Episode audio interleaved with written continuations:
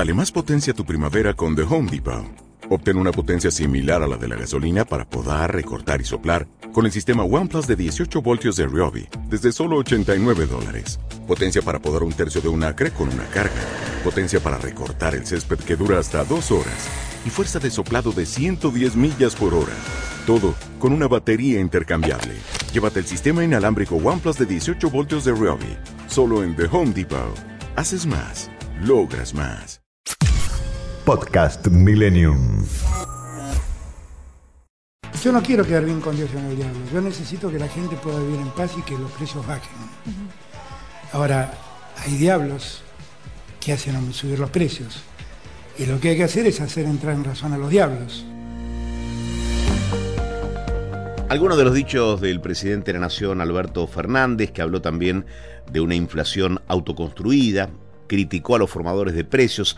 Eh, a todo esto y por la guerra, eh, entre otros factores, el acuerdo con el Fondo Monetario Internacional podría ser revisado. ¿Qué significa que podría ser revisado? Eh, ¿Se recalcularán algunas condiciones?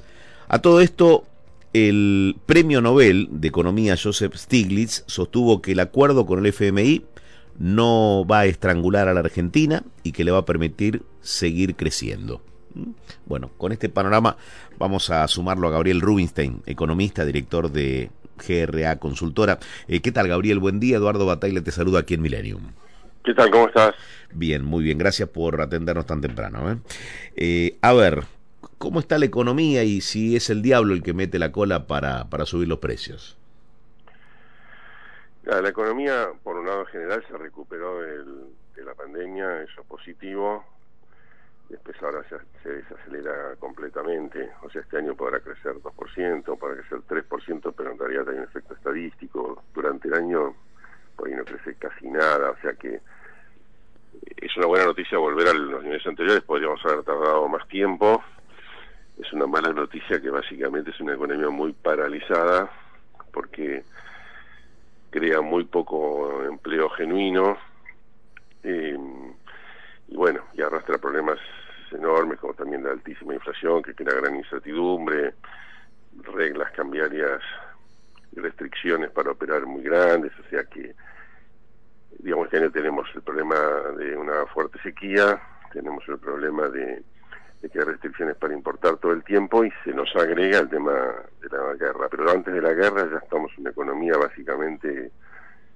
que volvemos a los estancamientos anteriores, como volvemos a la situación anterior donde decir, bueno, está bien, por una situación especial nos habíamos caído más abajo que era la pandemia, pero bueno, ahora seguimos mal, sin ninguna posibilidad de acceso al crédito externo voluntario, con altísimo riesgo país, altísima inflación, o sea, estamos mal, es una economía que está realmente mal. Y la verdad que el principal diablo es el propio gobierno y el propio Estado en general, que no que es increíble que busque Alberto Fernández razones en los especuladores, en los formadores de precios y toda esa historia, toda esta sanata. Yo estoy seguro que Guzmán no la cree en absoluto, y Stiglitz tampoco, y nadie que pueda estudiar economía puede, puede llamémosle así, desentenderse del hecho de que Argentina crea dinero al ritmo del 50% anual, porque, es, porque el déficit fiscal lo necesita. Entonces esto es absurdo, es una discusión absurda. O sea, Gabriel, vos, que, vos crees que... Una discusión como si no supiéramos nada de economía. Claro, ¿vos crees que el presidente se manda solo para decir este tipo de, cuestiones? Que decías recién, eh, Guzmán no está de acuerdo con lo que dice el presidente. No, yo, yo pienso, porque no puedo entender, Guzmán es un economista, un tipo bien formado. Era cuando hace la multicausalidad, por supuesto que se nos va a devaluar y va a tener ajuste de tarifas, va a tener un tiempo al menos aunque todo lo demás esté bien, aunque no haya ningún déficit fiscal, no haya ninguna emisión monetaria para financiarlo, obviamente que los ajustes fuertes de precios relativos producen un ruido durante bastante tiempo, puede ser meses, hasta que la inflación ceda, digamos, al 5% anual, si uno no tiene ninguna fuente de expansión monetaria. Y es cierto que en esas circunstancias, a veces, cuando las cosas vienen mal de antes, hay que tener alguna cosa de coordinación, puede ser conveniente, o sea, el Estado debería ser el primero y no dar aumento de sueldo. Suponete, que quisieran hacer una guerra contra la inflación, como dicen. Pensás que pueden hacer aumento de sueldo del 50%, es, es ridículo.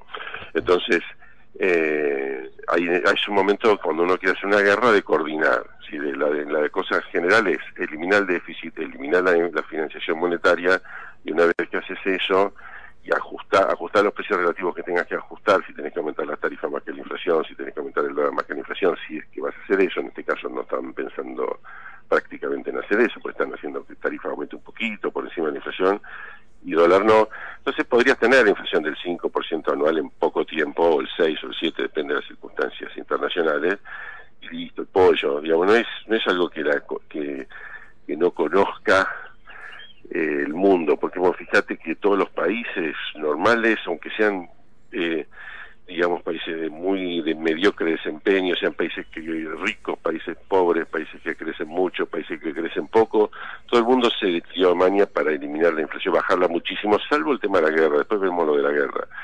Pero y Argentina no, y tenemos que buscar el diablo. Y bueno, está bien, entonces que vaya a hablar con Maduro cuando hablaba con este tema del pajarito de Chávez y que empecemos con la mística y todo eso.